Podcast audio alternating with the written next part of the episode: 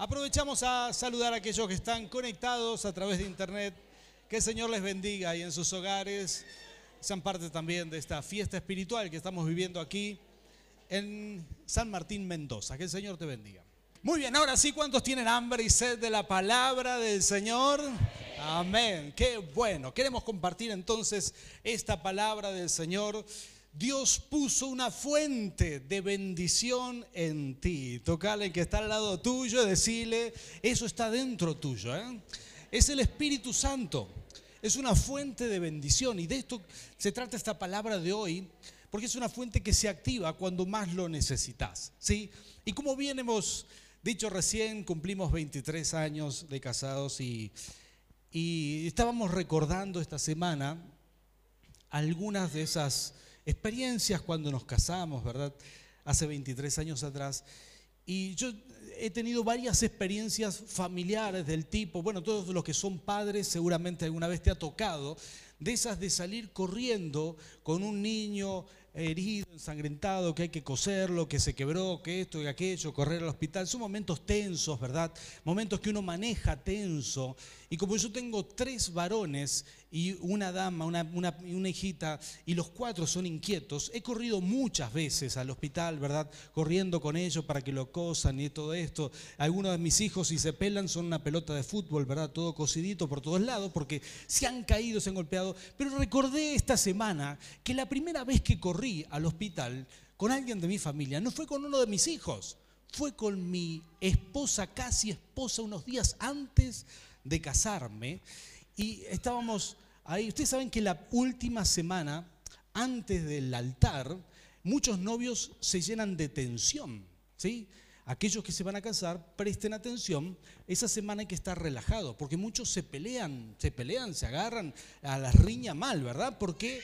Porque empiezan las discusiones que falta esto, que no, que yo quiero lo otro, que yo no quiero que venga esta persona, pero esta persona es mi madre, no, pero sí, tiene que ir, y así, ¿verdad? Todas esas peleas, pero no quiero esto, no quiero lo otro, y toda esa semana puede ser caótica, y nosotros dijimos, vamos a pasarla bien, hicimos todas las cosas, y, y una semana antes dijimos, nos vamos a pasar el día a un lugar, una casa de fin de semana de mis padres, fuimos con mis padres al rancho, en el río Paraná, y, fuimos a nadar, hacía calor, así que nos fuimos a nadar un rato ahí al río.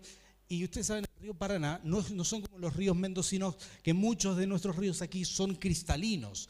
Uno mete el pie en el río y ve el dedo gordo gigante ahí porque se ve transparente el agua, ¿verdad? Pero en el río Paraná todo es un río, un río oscuro, un río de, que, que va llevando tierra. Entonces vos metés el pie y lo perdiste, ahí no ves nada ahí abajo. Y así uno se baña y todo sin problema porque estamos acostumbrados a eso así. Y recuerdo que con Nerino nos metimos y uno no va viendo lo que hay abajo y ella pisó algo.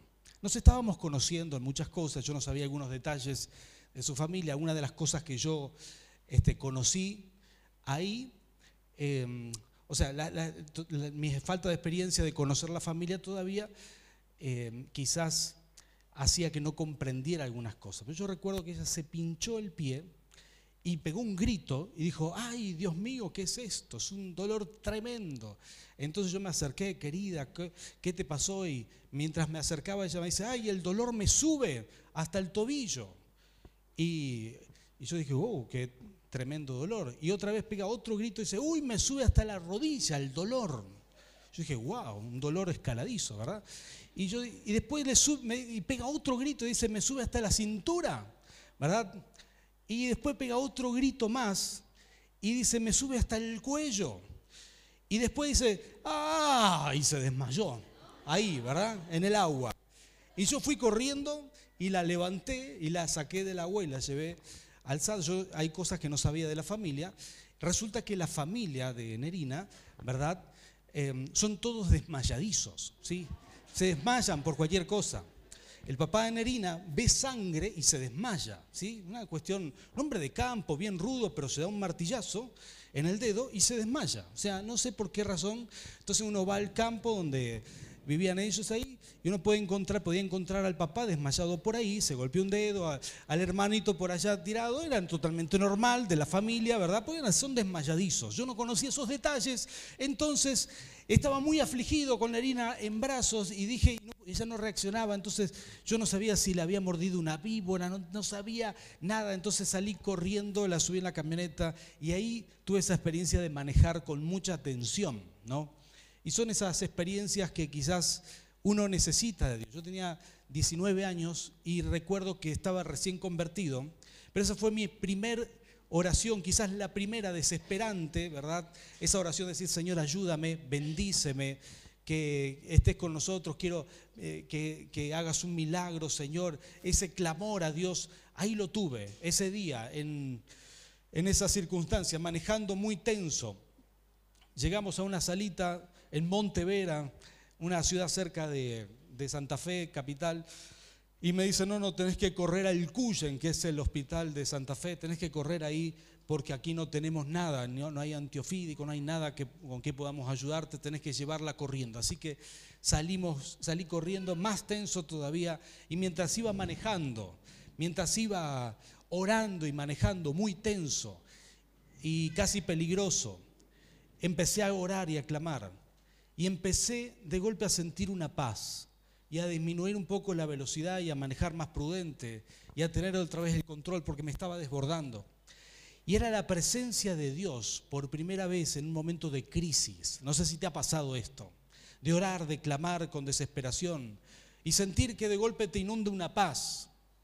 Es porque Dios está ahí, es porque emana de tu interior, es porque recibiste a Cristo y el Espíritu Santo vive en ti. Y hay una fuente, un manantial, una vertiente que brota cuando lo necesitas. Así que ese día fue maravilloso. Llegamos al hospital, al final no tenían nada.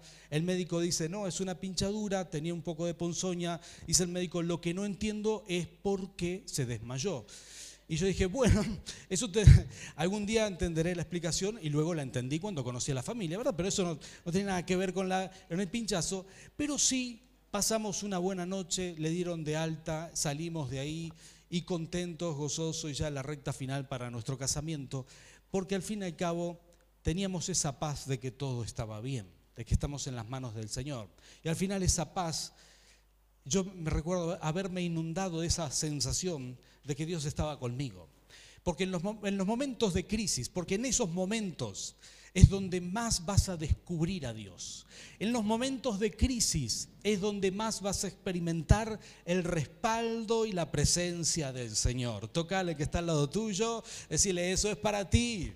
Sí, Señor, son esos momentos de dificultad que ahí el Señor quiere hacerse presente, pero no siempre lo encontramos. No siempre lo encontramos. No sé si te ha pasado ir a algún lugar sacar la billetera para pagar o intentar sacarla y no la encontrás. Es decir, uh, me la olvidé. ¿Te ha pasado esto alguna vez? A mí me suele pasar a menudo.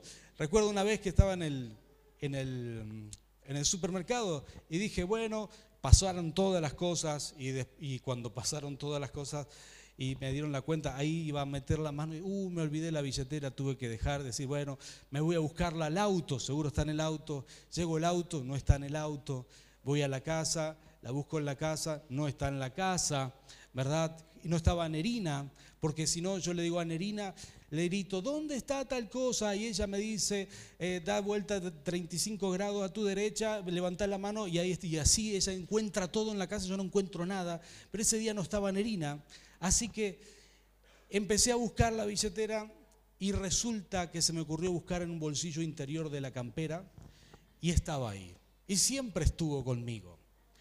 Y qué terrible, ¿verdad?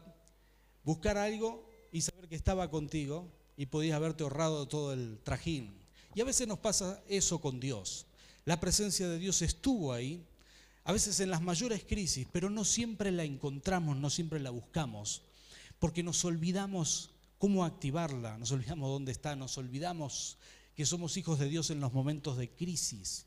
Por eso es tan importante volcar nuestro corazón a Dios, porque se activa en nosotros esa fuente, ese manantial. Y Jesús lo dijo así, en un momento se lo dijo una mujer samaritana, le dijo, de tu interior correrán ríos de agua viva.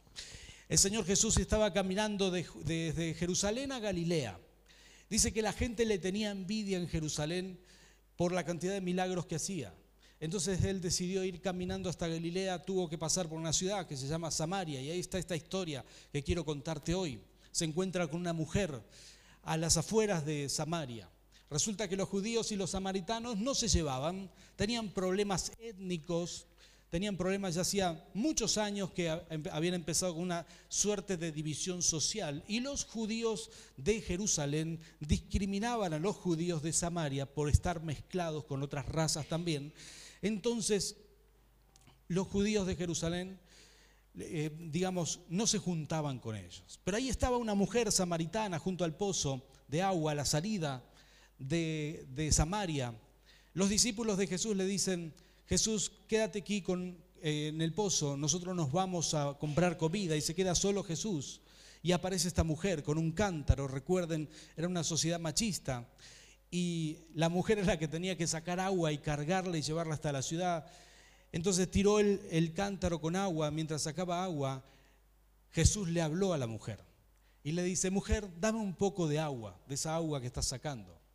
La mujer le dice, pero ¿qué pasó con nuestra división étnica? Y, apela a un dicho que tenían los judíos. Los judíos decían que no querían compartir ni un vaso de agua con un samaritano. Así eran de discriminadores. Pero obviamente Jesús no era así, ¿verdad? Jesús acepta, recibe a cualquier persona y jamás tendrá prejuicios por cuestiones raciales.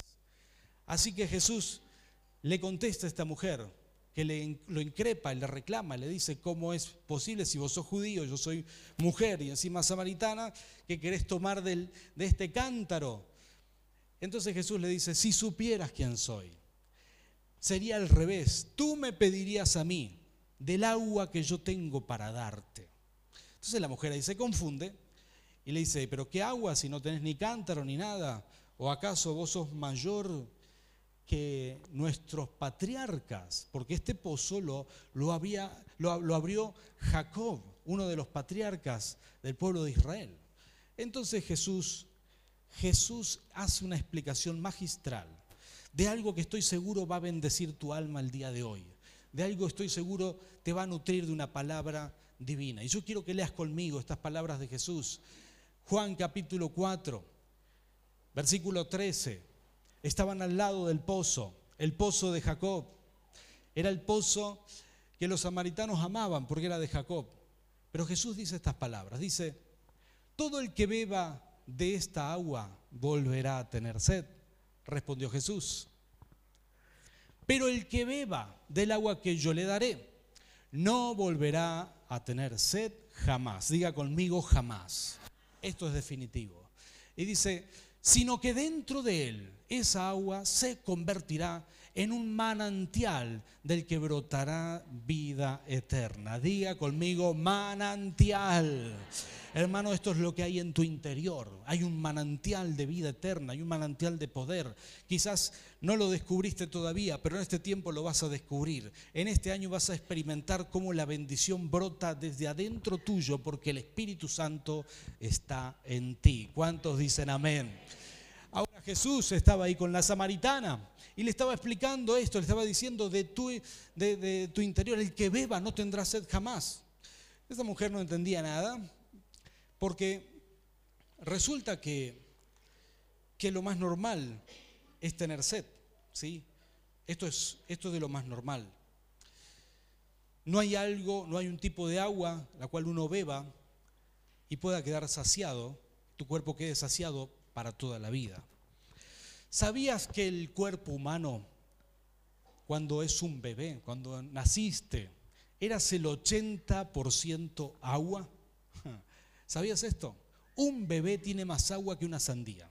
Así es. Es como un sachet de agua, ¿sí? Básicamente. Por eso es todo blandito. 80%, estaba investigando estos, estos datos, son muy interesantes. Y la medida que crecemos y nos convertimos en adultos, pasamos a tener un 60% de agua en el cuerpo. ¿sí? La persona que está al lado tuyo es un 60% agua. ¿sí? Y esto nos cuesta creerlo, ¿verdad? Porque parecemos mucho más sólidos, pero no es así. Así que cuando tu esposa te diga, querido, baja esa panza, vos le vas, a, le vas a decir, esto no es todo panza, atención, 60% es agua. Pero, pero la verdad es que, que somos agua y nuestro cuerpo necesita agua constantemente. Desde el día que nacemos hasta el día que nos vamos de este mundo vamos a necesitar ser nutridos por agua. Jesús le estaba diciendo esto. El que beba de ese pozo, como de cualquier pozo, tendrá sed otra vez, mañana, pasado, porque necesitamos tres litros de agua por día. Y si hace calor, días de calor, de paso te lo digo, espero que te hayas hidratado bien estos días, porque necesitamos hasta cuatro litros de agua por día, sobre todo si estás trabajando, estás haciendo alguna actividad. Hay que hidratarse, sobre todo en estos días de calor. Jesús le estaba diciendo, esto es lo más normal, el cuerpo necesita agua, todos necesitamos calmar la sed y cada día vamos a necesitar. Pero el, agua que yo tengo para dar calma otro tipo de sed. Porque el ser humano tiene una sed espiritual, tu alma tiene sed. El alma de las personas de este mundo tiene una sed. Una sed que no es tan, no es tan fácil saciar. Escuchen esto, la gente tiene sed de ser feliz. Esto es algo de lo que el mundo está sediento. Sed de vivir bien, de ser aceptado. Hay gente que tiene sed de aceptación. Y quizás alguien lo acepta hoy, pero mañana vuelve a tener sed de esa aceptación. Y pasado otra vez quiere beber porque necesita constantemente ser saciado. Al igual que el cuerpo humano, nuestra alma tiene sed que no se sacia. Sed de vivir o de servir en algo trascendente, de lograr, de lograr objetivos en la vida, de lograr proyectos. Todos tenemos ese tipo de sed. Sed de sentirnos amados. Todos tenemos esa sed. Y a, veces esa sed no es saciada. Y hoy nos sentimos amados, pero mañana no. Y necesitamos otra vez. Y mendigamos ese amor. Tenemos esa sed de, de ser saciados del afecto, del cariño, de un sentimiento de pertenencia.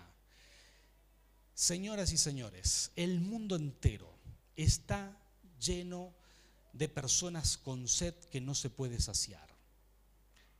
Y solamente el Espíritu Santo puede calmar esa sed. ¿Sabías eso? La gente tiene sed, sed de justicia, sed de paz interior, sed de motivación para vivir. Hay gente que no, no puede ser saciada. Hoy tiene motivación, mañana se quiere suicidar. Hoy está bien, pasado mañana está bien otra vez, pasado mañana no le encuentra proyecto a su vida. Porque tiene sed y una sed que no se puede apagar, no se puede calmar. Cuando Jesús dice, yo tengo un agua que va a saciar su sed, no se refería a saciarse fisiológicamente, saciar el cuerpo, se refería a saciar el alma. Y, Jesús estaba hablando de la presencia del Espíritu en nuestras vidas, que es lo único que puede darnos esa paz interior, nos puede dar calma, nos puede dar, nos puede dar quietud, nos puede dar reposo, puede hacer que duermas bien, aunque tengas problemas, puede hacer que estés ahí como, como conté al principio, eh, manejando, corriendo hacia un hospital, pero confiando que Dios está al control, porque mi vida está saciada. Yo no lo sabía en ese momento, pero es la presencia de Dios en mi vida. Y de esto se trata que el Espíritu Santo ah, cumple esa función en nuestras vidas, nos, sacia de una necesidad, de una necesidad intensa, algo que traemos desde nuestro nacimiento quizás, ¿verdad? Una necesidad de, de, vivir, de desarrollarnos. El ser humano tiene sed, tiene una sed. El alma del ser humano tiene sed y no encuentra con qué saciarse. De hecho, por esa razón el mundo está como está. Algunas personas cometen grandes errores por esa necesidad de saciarse, de tener, de tener proyectos o, de sentirse realizado, sentirse amado, sentirse contenido y comete los peores errores por tratar de saciar su sed.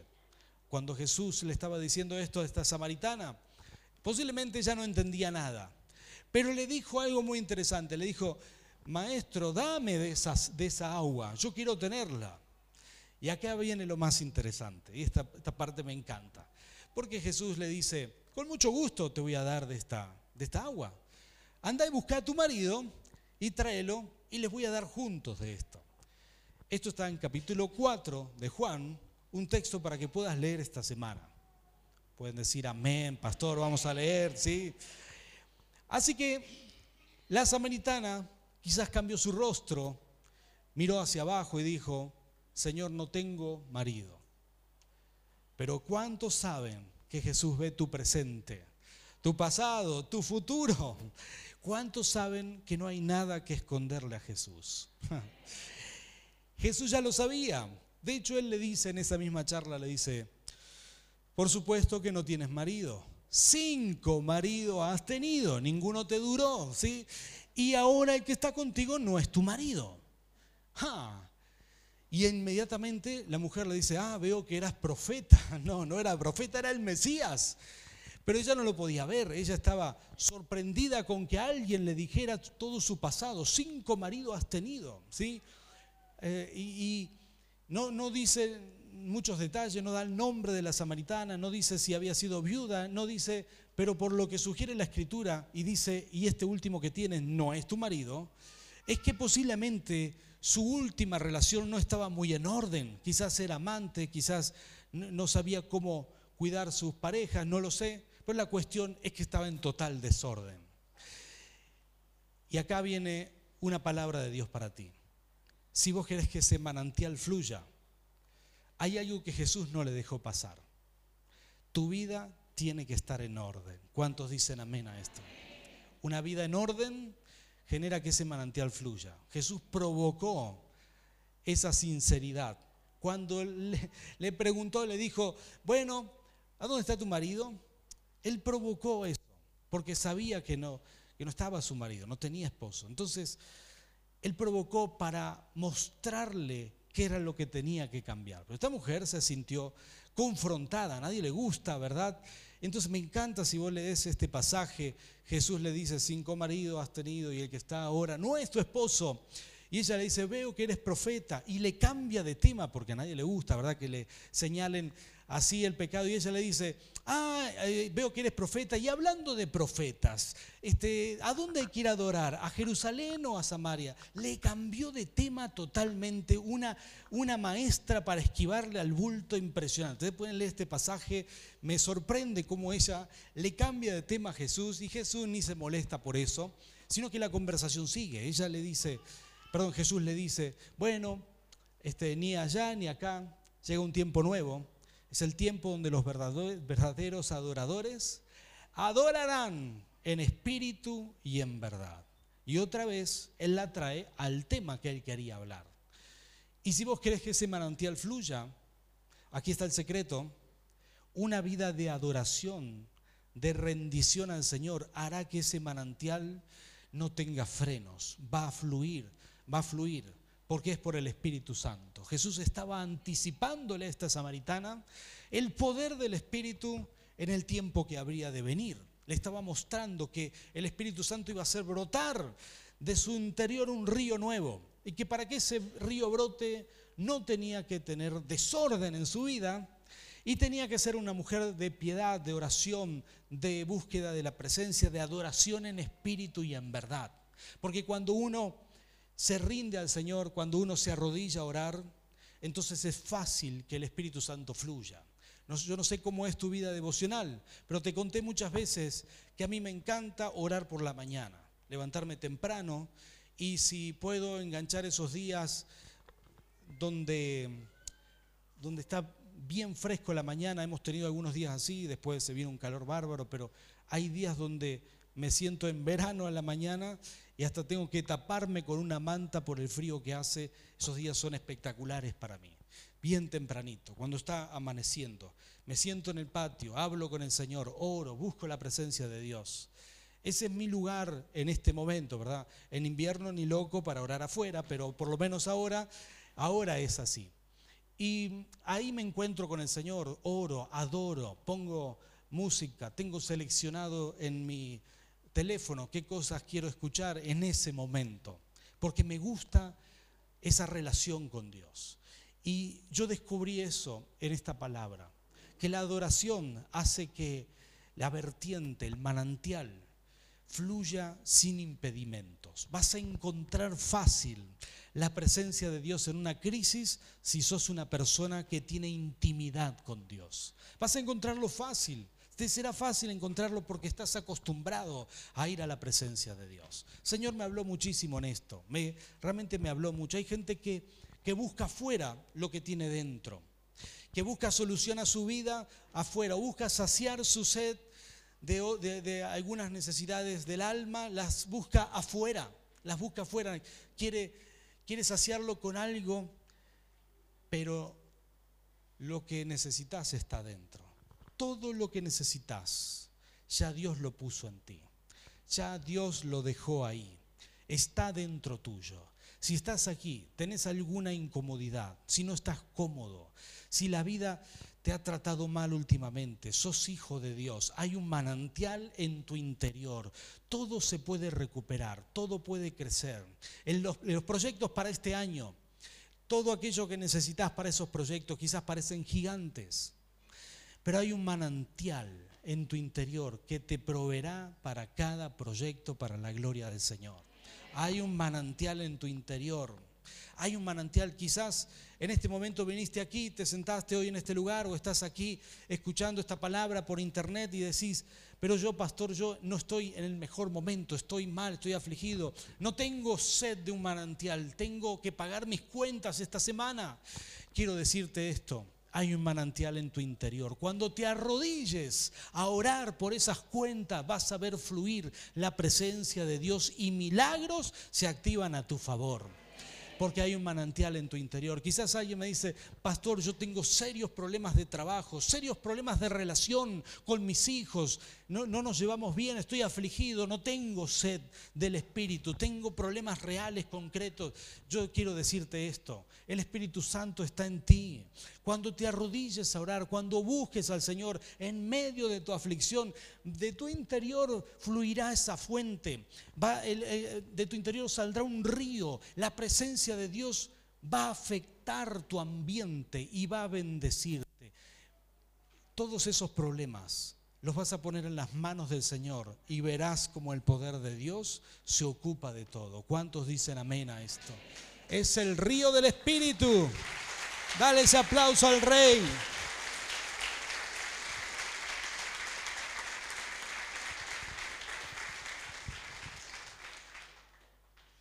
Es el río del Espíritu.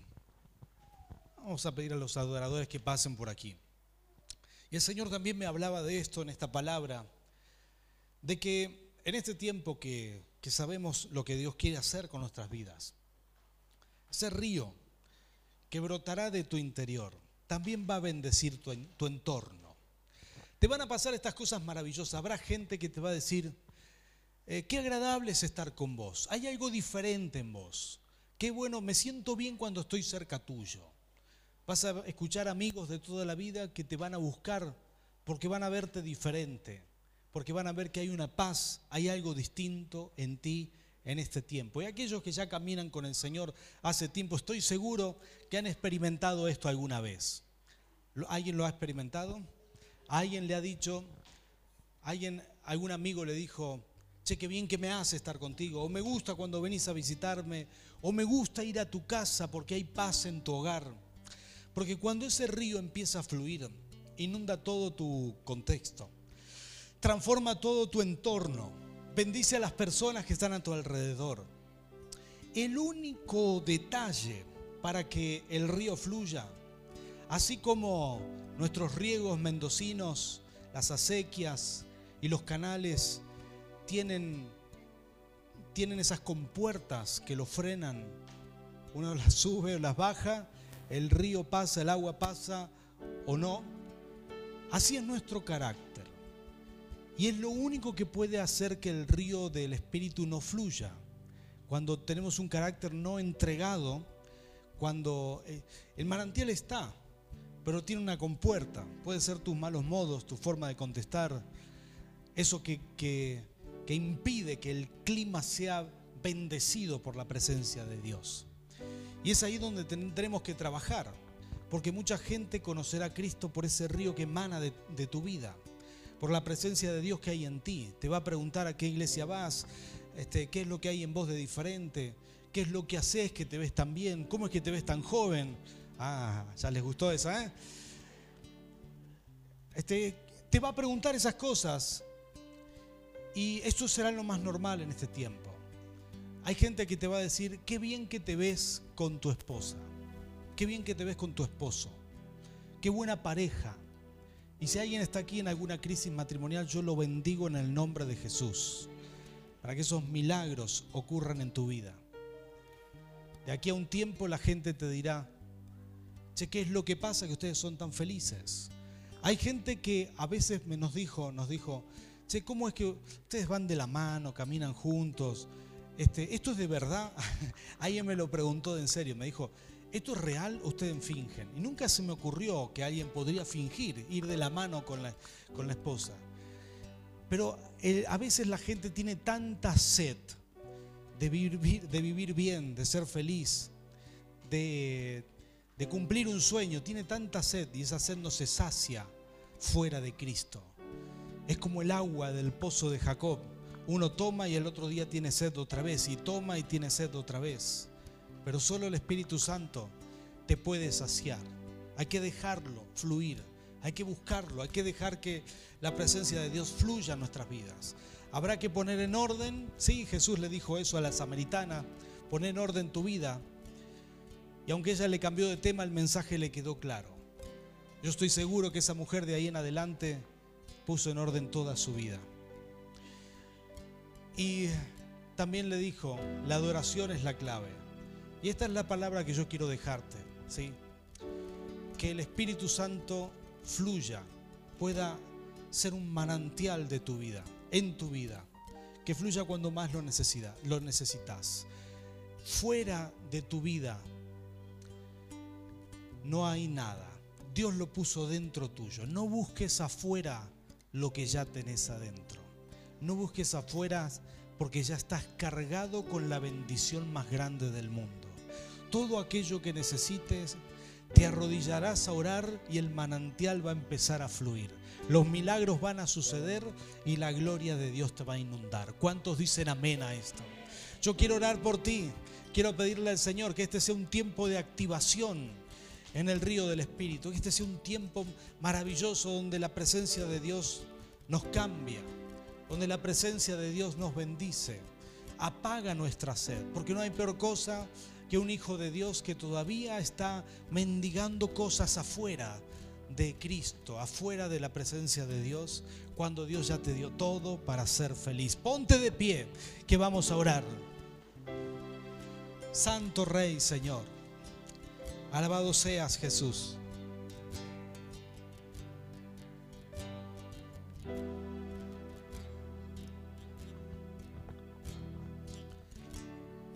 Todo el que necesite que Dios intervenga, que haga un milagro. Si hay alguien aquí que vino con angustia, necesitas un milagro, levanta tus manos al cielo. Todo el mundo cierre sus ojos. Aquellos que están conectados, que escuchan esta palabra online, levanta tu mano, mostrarle tu fe al Señor, no a mí. Decirle, Señor, creo en ti. Padre, en el nombre de Jesús. Proclamamos milagros, Rey. Milagros, milagros, milagros. En el nombre de Jesús proclamamos milagros. Espíritu Santo, fluye aquí, Señor. Fluye, fluye, fluye. Señor, toca a cada uno de tus hijos que tienen sus manos levantadas. Señor, en tu nombre, poderoso Rey, bendice a tus hijos. Proclamamos milagros a nuestro favor, Señor. Se activan nosotros en todo lo que estamos aquí. Señor, se activa la fuente, el manantial. Empieza a brotar de nuestro interior. Es tu presencia. Señor, en el nombre de Jesús, no tendremos sed jamás. No tendremos sed como otras personas que tienen sed, que su alma está sedienta, Señor, nosotros estaremos saciados y es por tu presencia en nuestras vidas, que, que, nos da paz, que nos da esa seguridad. Es tu presencia, Señor, que Señor, no necesitamos que alguien nos haga feliz. Señor, somos felices y es por tu presencia, es por tu espíritu. Tenemos calma en nuestro corazón, es por tu presencia en nosotros. Gracias, Señor. Gracias, Rey. Señor, y es por ese manantial que brota de nuestro interior. Gracias Jesús, porque este es tu diseño. Has decidido bendecirnos y nosotros queremos vivir en esa bendición. Señor, en momentos de dificultad, en momentos de necesidad, encontraremos la fuente. La buscaremos en nuestro interior, nos vamos a arrodillar y te vamos a encontrar, te vamos a adorar y tu presencia va a fluir. Señor, en el nombre de Jesús se activa esa fuente en cada uno de nosotros. En el nombre de Jesús, en el nombre de Jesús. Gracias Señor. Recibimos este milagro en el nombre de Cristo Jesús. Amén y amén.